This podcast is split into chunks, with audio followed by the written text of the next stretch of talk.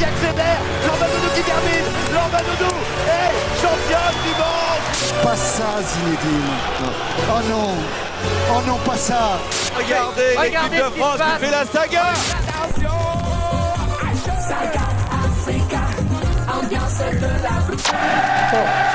Has the power to change the world. It has the power to unite people. Bonjour à tous, ravi de vous retrouver dans l'émission Vivons Sport sur Cause Commune. Vous pouvez nous suivre sur 93.1 FM à Paris et en Ile-de-France et partout ailleurs sur causecommune.fm. Merci par avance pour vos remarques, vos annonces, vos questions sur le compte Facebook de l'émission, sur mon compte Twitter Karine Bloch et sur le chat sur le canal Vivons Sport. Nous continuons notre cycle sur les risques auxquels sont exposés les sportifs. L'actualité est riche en ce week-end de finale d'Euro 2020, oui, 2020, de Wimbledon, de fin de deuxième semaine de Tour de France et surtout à deux semaines des Jeux Olympiques, sept des Jeux Paralympiques de Tokyo 2020. Nous parlons bien de 2020 là aussi puisqu'il s'agit d'un énième report, cette fois un report d'un an en raison de la crise sanitaire. À cette occasion, nous avons souhaité faire une évaluation de l'impact de cette crise du Covid sur l'état de santé mentale des sportifs de haut niveau. Dans quel état les athlètes s'envolent-ils au Japon? Quel premier bilan peut-on faire pour les sportifs professionnels qui ont déjà une saison chargée derrière eux? Nous allons tenter de répondre à ces questions avec Stéphane Klech avec nous en studio. Bonjour Stéphane. Bonjour Karine. Tu es préparateur mental, coach professionnel et accompagnateur professionnel de la performance INSEP. Pour rappel, l'INSEP, c'est l'Institut national du sport, de l'expertise et de la performance, où se forment, se préparent nombre de nos champions. Merci à Marco Bongrand pour la chronique qu'elle nous fera en fin d'émission et à Olivier Grieco pour la réalisation. On va tout de suite rentrer dans le vif du sujet avec toi Stéphane, bien sûr. Donc en mai et en juin 2020, nous avions fait plusieurs émissions à la fin du premier confinement et au début du premier déconfinement, avec quelques sportifs de haut niveau, Marie-Amélie Le Fur, athlète paralympique et présidente du comité paralympique et sportif français, Thomas Bouvet, pongiste paralympique, Anaïs Michel, haltérophile, les trois partent d'ailleurs Mm. à Tokyo. On est ravis pour eux. Ils avaient réagi à chaud. Toi, tu accompagnes beaucoup de sportifs, Mm. dont certains vont s'envoler euh, pour Tokyo. Donc, est-ce que tu peux nous faire une analyse qui est à chaud par rapport à la énième vague et au énième confinement, déconfinement mais à froid par rapport déjà à ce premier confinement? Alors, est-ce qu'on peut déjà parler de ce premier confinement où il y avait, qui était assez exceptionnel puisqu'il y avait un arrêt total, même pour les sportifs de haut niveau et sportifs professionnels? Alors, Comment ça s'est passé chez tes athlètes Grande première pour la plupart des sportifs, parce qu'effectivement, ils sont pris pour la plupart dans des routines d'entraînement euh, qui sont très intensives. Et euh, pour la plupart, c'était la première fois depuis qu'ils sont enfants qu'ils sont lancés dans, un cursus d'entraînement intensif, euh, qu'ils avaient un droit à un temps de pause où il ne se passait rien. C'est-à-dire qu'il y a des temps de récupération dans les cycles de- d'entraînement. Là, c'est un temps prolongé où il n'y avait rien. Et dans un premier temps, ce que j'ai ce que j'ai pu noter, c'était une forme de, euh, j'allais dire panique. Peut-être pas pour tous, mais en tout cas une vraie inquiétude, parce que euh, ils se posaient tous la question de comment est-ce que je vais réussir à euh, continuer à m'entraîner en étant confiné chez moi. Donc ça, c'était la, la première vague à, à lever. Euh, Donc il y a eu En des plus, un peu organisations pris au dépourvu parce que ça a été assez brutal. du jour au lendemain. Enfin, Mm. c'était entre le moment où euh, on pouvait sortir, il fallait pas craindre le Covid, et puis le moment où il fallait tous rentrer chez soi et calfeutrer les fenêtres. Il s'est passé assez peu de temps et il n'y a pas eu vraiment de temps d'organisation. Donc là, il y a une phase que j'appelle bouinage, c'est-à-dire que chacun s'organisait un peu comme il a pu. Euh, on a vu des vidéos de, de- de nageuses qui s'entraînaient sur leur table de cuisine, sur leur plan de travail. Enfin, on a vu, on a assisté un petit peu à tout. Tous les athlètes n'avaient pas la possibilité de bénéficier d'un jardin pour s'entraîner, n'avaient pas de matériel chez eux. Donc c'était du bricolage. Euh, bricolage plus ou moins efficace. hein. Je vais pas jeter la pierre. Il y en a qui ont, qui ont très bien tiré leur épingle du jeu et c'est sans aucun problème. Après, il y a eu euh, l'après-confinement. Et ce qui est apparu euh, pendant ce confinement, c'est-à-dire que ce temps d'arrêt, ça a été une révélation pour beaucoup. Il y en a qui se sont rendus compte qu'au bout d'un certain temps, euh, deux semaines euh, après le, le début du confinement, on se lève le matin, on a mal nulle part. Et... Ce qui peut arriver à des non-sportifs de haut niveau. Oui, alors, j'en discutais avec un, un athlète dernièrement, je me disais, c'est un peu comme l'allergie au gluten, euh, l'intolérance au gluten.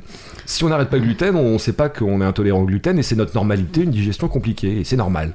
Et là, finalement, ils se sont rendus compte que la douleur fait pas partie de la vie nécessairement et qu'on peut ne pas avoir de douleur. Et ça, c'était une, révolution pour certains.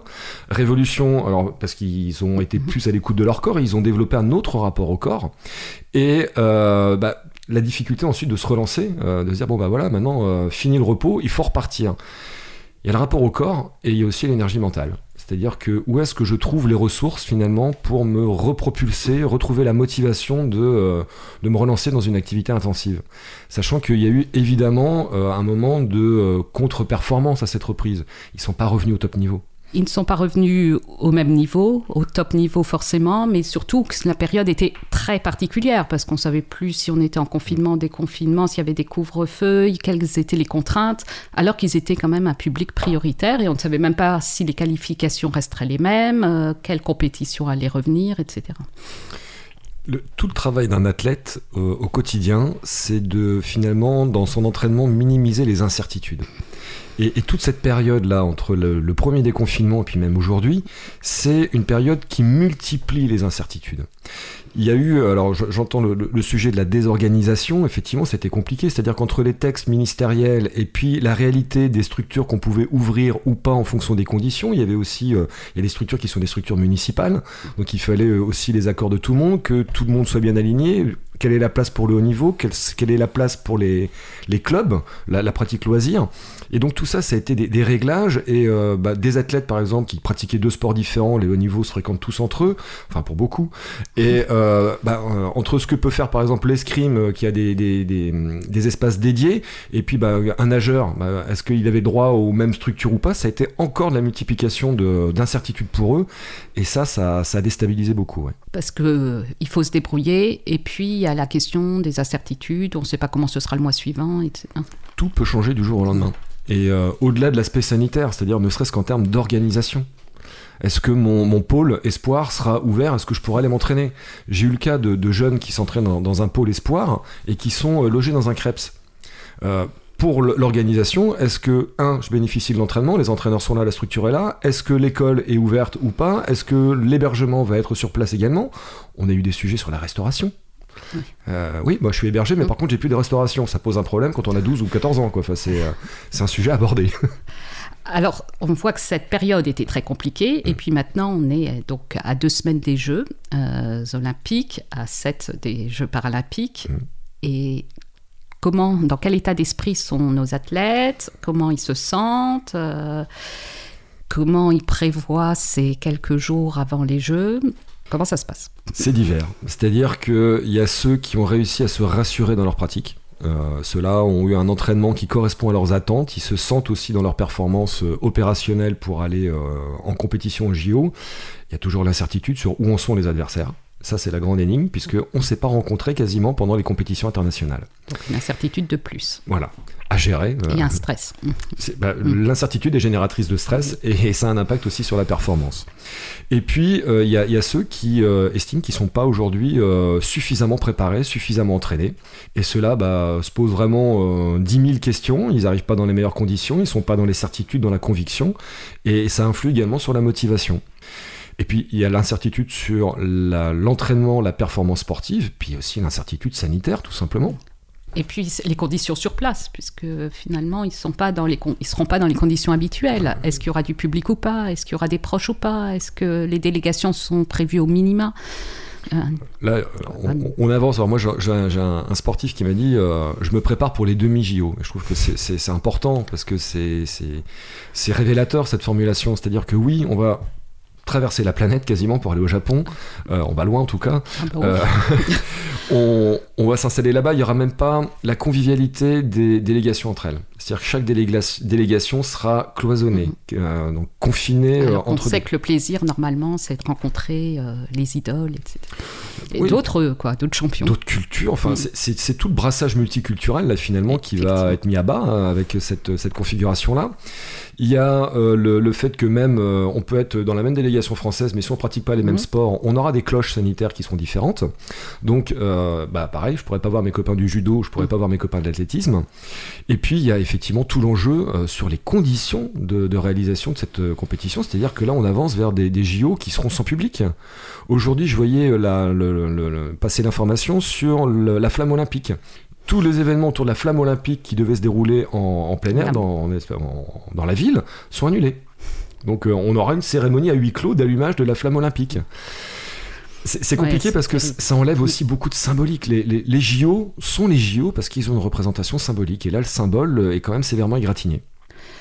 Est-ce que tous les pays appréhendent cette période de la même manière? Parce que je pense que c'est un casse-tête pour tout le monde, que tous les athlètes ne deviennent pas, quoi, la vague n'est pas au même endroit mhm. chez tout le monde déjà. Mais est-ce que l'approche, euh, est-ce qu'on peut voir la famille ou pas la famille, euh, la bulle sanitaire, euh, les tests, est-ce que tout le monde a cette... Est-ce qu'on bricole chacun de notre côté Ou est-ce que tous les pays n'ont pas les mêmes enjeux euh, olympiques. Il y a des pays qui visent des podiums et des classements, il y a des pays qui visent des participations. Donc effectivement, en fonction de la discipline et du pays, on va pas avoir les mêmes enjeux, donc c'est pas le même stress. Euh, ensuite, il y a eu des diversités euh, mondiales dans la, manière de, traiter justement cette crise sanitaire. Par exemple, je, sais que les Américains ne se sont pas vraiment arrêtés dans la pratique, ils ont été hyper drastiques dans le déroulé de leur compétition, mais les athlètes arrivent avec un minimum de bagages compétitifs. dans un pays comme la France, alors en plus on s'est fixer des enjeux très hauts. Euh, Parce que c'est les derniers avant Paris. C'est les derniers avant Paris. Et du coup, euh, il y a un enjeu sur ces JO-là, c'est est-ce qu'on est capable de se rassurer avant la grande fête, la grand-messe à la maison? Et, là, il y a, y, a, y a, un vrai doute. Et la plupart des athlètes que je rencontre aujourd'hui vont à la compétition, mais ils savent qu'il n'y aura pas de public, en tout cas ils s'y attendent. Ils savent que les conditions seront drastiques en termes de d'échange, de convivialité, et puis il y a les conditions sanitaires sur place. Là, la plupart des athlètes euh, savent qu'ils vont avoir droit à un voire deux tests PCR par jour. Je sais pas si vous avez déjà testé le, test PCR, c'est pas le moment le plus agréable de sa vie quand même. Hein. Oui, parce que c'était pas aussi régulier qu'ils vont le. Euh, bah, moi, je me pose la question finalement, enfin, de, dans, quel état vont être leurs narines, les pauvres, pour la compétition sportive? Oui, donc on se dit qu'il faudra être vigilant, mhm. ne pas être trop exigeant vis-à-vis d'eux, et puis euh, passer nos nuits devant la télé pour qu'il y ait au moins des téléspectateurs s'il n'y a pas de. Mais c'est aussi le sujet, c'est-à-dire que pas de spectateurs, les proches ne seront pas là. Il n'y aura pas le réconfort, euh, on va dire, euh, émotionnel avec, les, avec les proches. Mais en plus, il y a ce décalage à la télévision. il y a des disciplines, il va falloir se lever au milieu de la nuit pour les regarder on voit que c'est pas simple. Alors, qui prend les décisions justement de famille ou pas famille, les tests, euh, la bulle sanitaire Est-ce que ça retombe sur les épaules de qui? Des champions seulement? Dans les fédérations, est-ce qu'elles ont des instructions? Est-ce qu'elles gèrent toutes de la même manière? Est-ce que ça vient du comité olympique? Comment? Toutes les fédérations gèrent à leur sauce en fonction des textes ministériels. Euh, là, j'accompagne une fédération, euh, enfin un entraîneur qui, va, partir au JO avec son équipe. La, délégation, la fédération a des, ce que j'appellerais des injonctions. Attention, pas de contamination de nos athlètes. Faites-y attention. Faites en sorte qu'ils ne soient pas contaminés. Ok, super. Comment je me débrouille avec ma structure? Qu'est-ce que je suis capable de mettre en place et dans quelle mesure j'ai une responsabilité si un de mes athlètes est contaminé? J'ai eu le cas là dernièrement dans, dans, un sport où il y avait euh, une équipe de 10 euh, athlètes potentiels pour les JO. L'entraîneur sélectionne ces 4 qui vont partir aux JO. Et on en garde deux en réserve que font les, les, six ou les, les, quatre qui sont libres? C'est-à-dire que ça a un impact aussi. C'est bon, bah, je suis pas qualifié pour les JO, je peux décrocher, je peux relâcher, je peux me euh, resocialiser en, potentiellement en prenant des risques. Mais je suis appelable quand même. Et on, a des athlètes qui ont essayé de gérer en se disant bon, ok, euh, on va être raisonnable. Il y a une fête qui est organisée pour ceux qui ne sont pas sélectionnés. Les deux réservistes, venez faire un barbecue dans le jardin. On, va faire ça propre entre nous. Manque de bol, dans ceux qui sont venus dans le jardin, il y avait un cas, un cas positif. Et donc les autres, juste cas contact. Mais ça veut dire qu'on est, on était à l'époque à 80 jours des JO, c'était 10 jours d'arrêt. Oui, puis la culpabilité, etc. Bon, on voit que c'est un peu lourd, que c'est compliqué. Alors, je te propose de faire une pause musicale, pause que tu as choisie. Est-ce que tu te rappelles de laquelle? Est-ce que tu peux nous dire pourquoi tu as fait ce choix? Alors, je, à titre personnel, dans, les accompagnements, alors que ce soit professionnel ou sportif, euh, j'ai tendance à considérer qu'en ce moment, je prends un peu plus cher qu'à l'accoutumée parce que je suis face à des situations où il y a beaucoup d'angoisse qui émanent des échanges. Et la musique qu'on va écouter, euh, c'est une musique moi, qui me permet de finalement de, me redonner un peu la pêche et d'essayer d'être un peu plus positif. Donc, euh, avec le, c'est Dancing Around the World, qui est la, la musique d'un film de glisse type Nuit de la glisse et que j'aime beaucoup, qui me remet dans une dynamique positive. Alors, on l'écoute.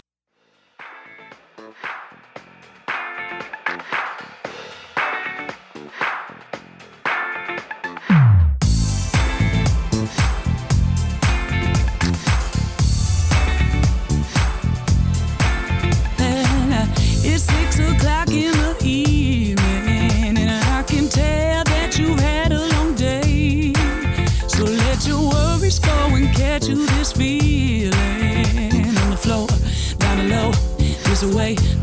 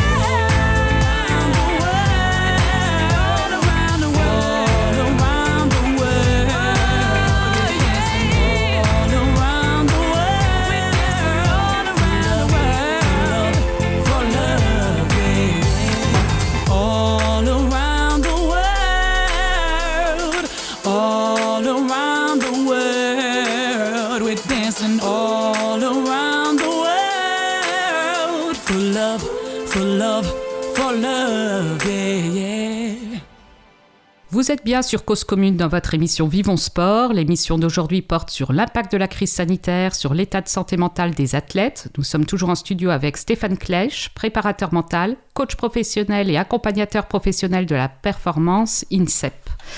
Alors, tu accompagnes donc des sportifs, des parents et des entraîneurs. Est-ce que tu...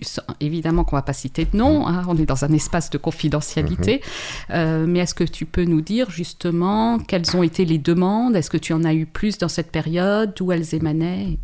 Je dirais que ça, c'est le côté positif de la chose. C'est-à-dire que oui, euh, il y, a, il y a eu des difficultés, notamment de l'ordre mental, euh, gestion du stress, gestion des émotions, qui sont apparues et ça a fait réagir. Donc j'ai eu des, des Le demandes. côté positif, c'est que ça fait réagir. Voilà. C'est là où on avait du mal à, à essayer de faire bouger un peu cette image de. euh, Alors, c'est ce que Gany Yalouz appelle le, le sportif tout-puissant. Moi, Alors que- Kadi Yalouz, il faut peut-être rappeler à tous nos, tous nos auditeurs ne connaissent pas. Je te- Alors, c'est c'est le, le directeur général de l'INSEP, Mm. A ancien été sportif de haut niveau euh, en lutte.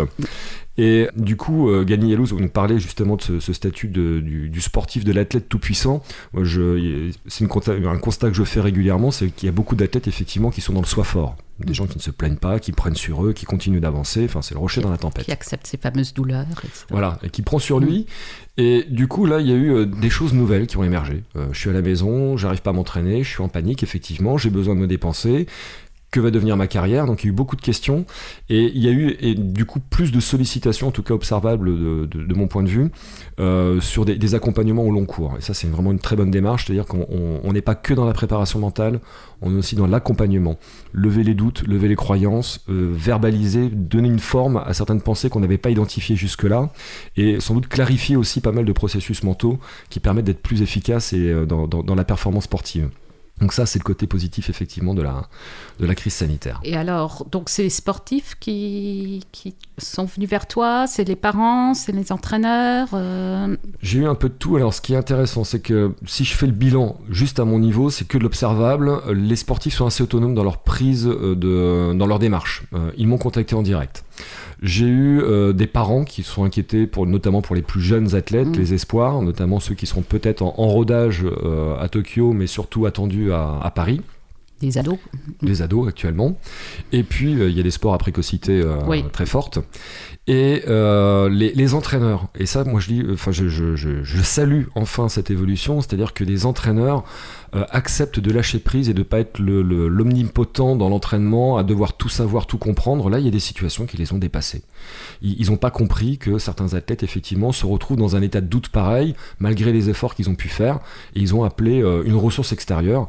Et je dirais que la démarche est salutaire pour le moment. Oui, ils n'ont pas compris ce qui arrivait, ils n'ont pas cherché à régler eux-mêmes la Parce que je pense qu'ils ont constaté leur- les limites Oui, à bah, ouais, l'exercice. oui, bah, Ils peuvent- ils pas tout faire. Qu'est-ce que ça a donné alors du coup? Est-ce qu'il y a eu des décisions particulières en dehors de cet accompagnement donc qui est déjà Mhm. une première décision? Est-ce qu'il y a eu euh, des renoncements des... Alors, moi, j'ai- observé une. euh, j'ai même cru que c'était moi qui faisais du mauvais travail à une époque. C'est-à-dire qu'il y a pas mal de. Enfin, j'ai rencontré quelques athlètes où l'accompagnement finalement les a amenés à prendre la décision d'arrêter la pratique du sport de haut niveau. Notamment, euh, je reviens dessus, c'est vraiment le premier confinement qui a euh, grippé quelque chose. Je vais pas dire cassé, ça a grippé quelque chose, une mécanique qu'on remettait pas en question jusque-là. Et euh, bah, du coup, il y a des questions qui ont germé. Et puis derrière, la crise sanitaire après le, le déconfinement a aussi levé pardon, pas mal de, de questions, notamment sur les compétitions, certaines compétitions à huis clos. Euh, quand on parle de motivation chez les athlètes, c'est quelque chose de fondamental. Mm. On parle de motivation intrinsèque, ça nourrit un besoin personnel. Euh, généralement, ce sont des motivations qui sont basées sur le plaisir, le plaisir de la pratique, le plaisir du geste sportif, de la compétition, pourquoi pas. Et euh, il y en a d'autres qui fonctionnent aussi avec des motivations extrinsèques. Ils le font pour quelqu'un, quelque chose euh, d'extérieur, le prestige, le- la célébrité, euh, les acclamations. Enfin, il y a beaucoup de choses qui peuvent nourrir aussi un athlète. On a tendance à croire qu'on fonctionne soit avec l'un, soit avec l'autre, l'intrinsèque ou l'extrinsèque. Et là, ce qui apparaît, c'est que finalement, il y avait un peu des deux. Et quand on remet en question le rapport à la douleur, l'énergie mentale, l'investissement qu'il peut y avoir, on commence à questionner le plaisir. Quand euh, on, on se rend à des compétitions, j'ai assisté à des compétitions euh, à huis clos, c'est particulièrement austère. hein. Enfin, c'est, euh, je comprends On le coup de gueule de Benoît Père. Euh, il a été incompris à une époque quand il, il hurlait en disant Mais vous vous rendez pas compte, c'est un cimetière ici? Bah oui, quand on est sportif de haut niveau, on a l'habitude de la clameur, et puis ça, c'est pas que pour l'ego, ça change énormément de choses les repères donc, les repères et puis l'intensité du match, Mm. l'intensité de la rencontre, de l'événement sportif. Moi, je voudrais juste en projection qu'on imagine là ce que ça va donner la finale du 100 mètres euh, euh, d'athlétisme euh, à Tokyo. On a l'habitude de ces stades pleins où tout le monde est debout et on va aduler un, un sportif. Là, ambiance vide. Vous allez voir l'ambiance, ça va être quelque chose de, de très particulier. hein. Est-ce que déjà il y aura autant de gens qui se lèveront pour- au milieu de la nuit pour regarder un stade vide? Parce que pour le téléspectateur aussi, hein, c'est pas le. Ah bah, Est-ce que je me lève au milieu de la nuit pour Mm. 10 secondes de course? Je suis pas sûr du coup. Donc euh, effectivement, euh, il y a ce problème euh, de plus avoir ses repères et cette, cette motivation. Tu quand on a préparé l'émission, tu m'as dit aussi qu'il y en a qui- ont vécu des peurs qui ont vis-à-vis des agrès, des, bon, des Mm. choses qui, de leur sport finalement. Bah, si je suis à l'arrêt, je me pose des questions finalement sur mon activité. Et il y en a qui ont eu des prises de conscience. Il y a, il y a des activités qui sont plus ou moins risquées. Euh, je pense notamment à des activités euh, gymniques, la gymnastique. Euh, oui, bah, sur les agrès. euh, Moi, j'ai un, un sportif qui me dit, mais en fait, moi, je veux pas retourner faire de la barre fixe. Parce qu'il a pris conscience que oui, il y avait des risques de se fracasser. Et je pense que quelque part, l'imaginaire a travaillé aussi.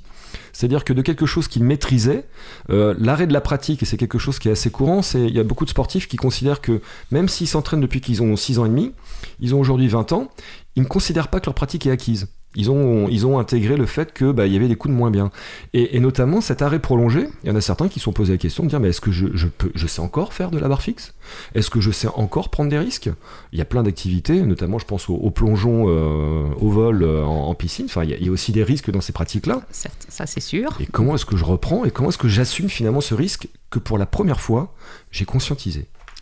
Et une deuxième chose dont tu m'as parlé qui a gêné les sportifs, c'est que certaines fédérations n'ont pas assoupli, leurs critères, sont restés sur les mêmes critères de sélection et que tous jouaient finalement sur une compétition sans public. Comme si de rien n'était. Et euh, il fallait faire comme avant, alors que ce soit pour des sports, euh, on va dire, d'opposition type tennis ou autre, bah, les critères sont toujours les mêmes. Vous voulez intégrer le haut niveau, il faut avoir tel classement, il faut avoir tant de points, etc. Et ça n'a pas évolué, ça n'a pas été revisité. Donc euh, bah, je m'entraîne moins, j'ai des conditions qui sont plus variables, j'ai à gérer beaucoup plus d'incertitudes et je suis tenu au même niveau de performance qu'auparavant. C'est ce qu'on appelle une injonction paradoxale. On n'a plus les moyens finalement d'entretenir ce niveau de performance. Alors, on a beaucoup parlé du, du sport amateur. On a commencé avec le tennis à parler du sport pro. Euh, Il y a l'Euro de foot euh, actuellement, avec des sportifs qui arrivent avec une grosse saison derrière eux. Mhm. Alors, pour les spectateurs, il n'y avait pas les- le public, mais on pouvait entendre tout ce qui se passait dans, Mhm. dans le stade. On a vu que d'ailleurs, les joueurs de l'équipe de France disaient que ça les avait gênés de plus s'entendre dans, Ouais. dans le stade. Les repères étaient- n'étaient plus les mêmes.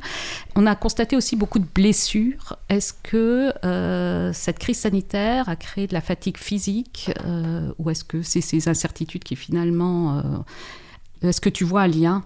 Alors, il, il peut y avoir deux, deux choses, c'est-à-dire que euh, il y a déjà la préparation qui va être euh, différente de celle habituelle, usuelle. Donc, parfois des, des temps qui sont plus courts. Donc, euh, on passe souvent par différentes phases dans l'entraînement, et notamment les phases de force où on va travailler sur l'explosivité et la force, sont des phases qui sont hyper sollicitantes et propices aux blessures. Donc là, on, est sur un temps plus court où il y a eu moins de préparation euh, physique générale. Donc, certains athlètes sont moins prêts à encaisser ce- ce type d'effort-là extrêmement sollicitant. Et ça peut occasionner des blessures. Et puis après, euh, c'est des discussions que intéressantes que j'ai eues avec certains athlètes, c'est-à-dire qu'ils prennent conscience que mine de rien, oui, le corps somatise. Et que certains tracas, certains soucis personnels bah, peuvent générer des douleurs dans le corps. Et c'est intéressant aussi de parfois savoir faire pause pour analyser cette douleur. Là, j'ai j'ai eu le cas d'un athlète, euh, son entraîneur me dit, bah écoute, euh, il a très mal au genou droit. Euh, quand on s'intéresse, euh, donc euh, il est passé aux IRM, etc., plein de choses. Et puis quand euh, euh, je, questionne l'entraîneur, je lui dis, mais euh, dans la symbolique, ce qu'on appelle la psycho-énergétique, le genou droit, c'est quelque chose qui est lié à l'ego, euh, et le, genou, c'est l'ego, et le, droit, c'est le côté le rapport au féminin. Et je demande simplement à l'entraîneur, je dis, mais est-ce qu'il a un sujet avec euh, une autorité féminine en ce moment? Et puis il y a une situation familiale particulière qui lui appartient, où oui, il y avait une tension.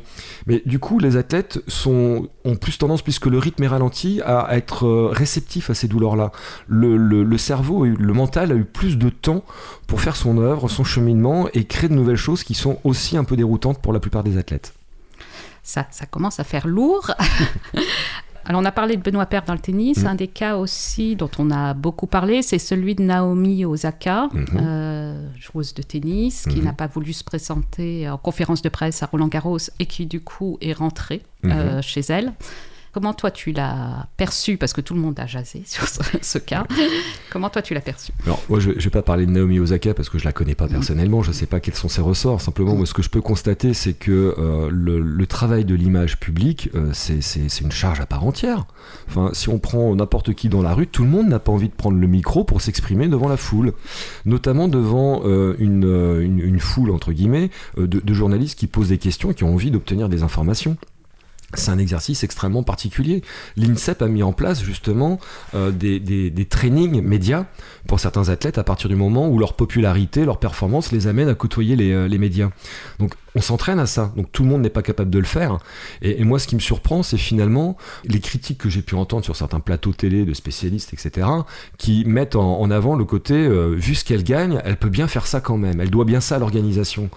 On n'est pas que dans un rapport euh, financier, euh, dans la C'est motivation un des peu plus athlètes. hein. compliqué que ça. Oui, c'est un peu plus complexe et, et ce serait bien de ne pas que simplifier ces, ces démarches-là. Alors, le cas Naomi Osaka, c'était aussi ma transition avec la chronique de Margot Bongrand. Euh, Margot qui nous avait parlé dans sa dernière chronique de Naomi Osaka.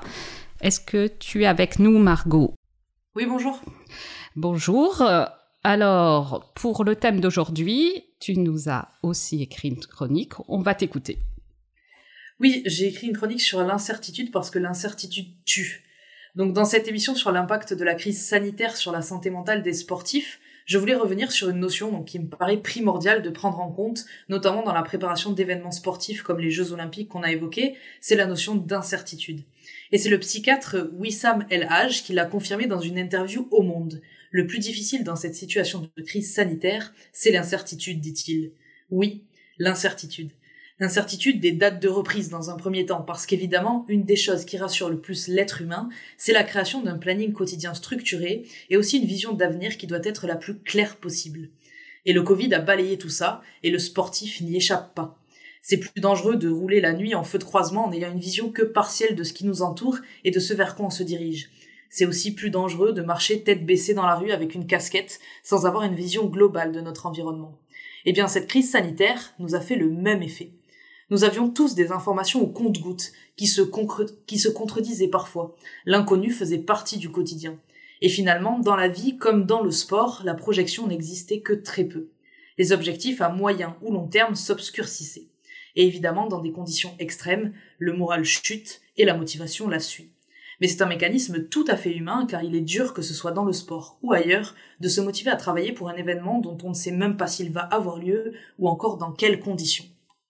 Et justement, c'est la deuxième incertitude, les conditions de la reprise sportive avec ou sans public, des jauges réduites ou, ou complètes, des séances d'entraînement limitées par des complexes fermés, des rituels de préparation bousculés par des mesures sanitaires strictes à respecter et j'en passe.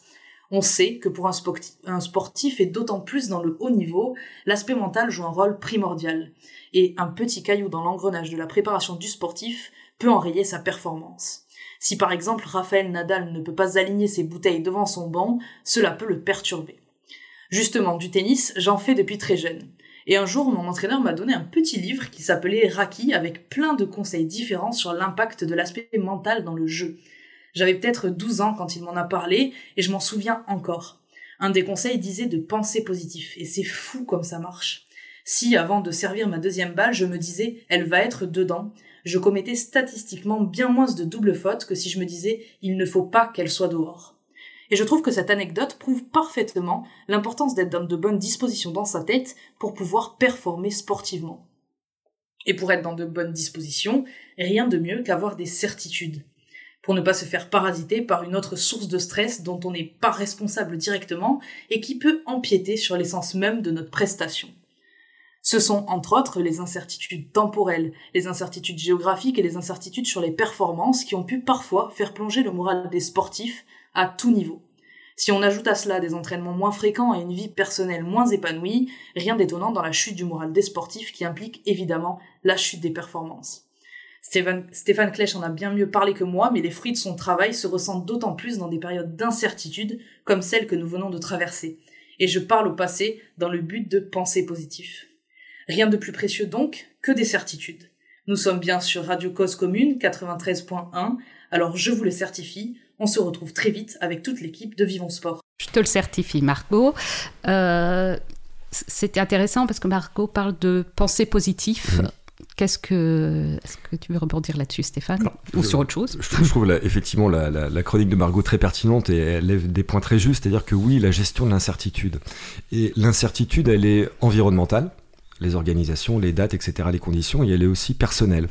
Et tout le travail d'un athlète, euh, c'est le, le, Margot a, levé deux points avec les bouteilles de Nadal, c'est ce qu'on appelle les routines. Mmh. C'est tout ce que font les athlètes pour finalement se sécuriser avant, pendant et après la compétition. Là, Nadal a ses rituels, ça passe par des autocontacts, ça passe par ses bouteilles, ses essuyages, etc. Donc, il est, je dirais qu'il est, il est pété de routine. Il en a beaucoup, oui. mais au moins ça a le, la, la vertu de le sécuriser. Et puis le, le deuxième point, effectivement, c'est le penser positif. Et là, on rentre dans ce qu'on appelle le dialogue interne. Quand je me parle à moi-même, comment est-ce que je me parle? Et, et c'est intéressant de la question que je pose aux athlètes régulièrement, mais c'est quand tu te parles à toi-même finalement, qu'est-ce qui te répond? Et là, on se rend compte que c'est ce qu'on appelle des pilotes culturels. Mais si je commence à douter de moi-même, si ma, routine d'entraînement a été brisée, si je commence à douter de mes performances, que je commence à remettre en question ma confiance en moi, l'estime de moi, du coup, il y a fort à parier que mon dialogue interne, ma manière de me parler, va euh, être, euh, va, changer, va évoluer et sera peut-être moins positive. Certains athlètes, attention, euh, je ne voudrais pas noircir le tableau, certains athlètes se sont renforcés pendant cette crise sanitaire parce qu'ils ont trouvé un nouveau défi à la hauteur de leur, de leur, de leur, de leur combat, de leur, de leur engagement et du coup sortent renforcés de cette crise sanitaire. Il y en a beaucoup là qu'il qui a fallu accompagner parce qu'ils ne savaient pas comment sortir justement de ce dialogue interne qui était plein de doutes, de questions, voire parfois négatifs. Bon, on l'a compris, il faudra qu'on soit tous derrière nos champions, pas trop exigeants, tous derrière, supporters.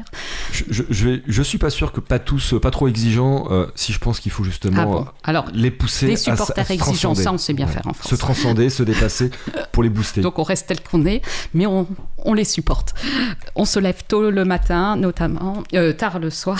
Je sais Euh, sais même pas trop. il il y a le décalage horaire avec le Japon. Il va falloir, en tout cas, on, on se décale. Ils à et plus 8, ouais, on regarde euh, les Jeux Olympiques, les Jeux Paralympiques, et avant, on continue avec le Tour de France, Wimbledon et la fin de l'Euro. Merci Margot, merci à notre invité Stéphane Clèche, merci à Olivier Grieco pour la réalisation. Vous l'avez compris, aujourd'hui c'est notre dernière émission de la saison. Nous vous souhaitons d'excellents Jeux Olympiques et Paralympiques, bon sport, bel été et à bientôt pour Vivons Sport. Et Lormanodo qui accélère, Lormanodo qui termine, Lormanodo est championne du monde Pas ça, Zinedine. Oh non. Oh non, pas ça. Regardez, l'équipe de France qui fait la saga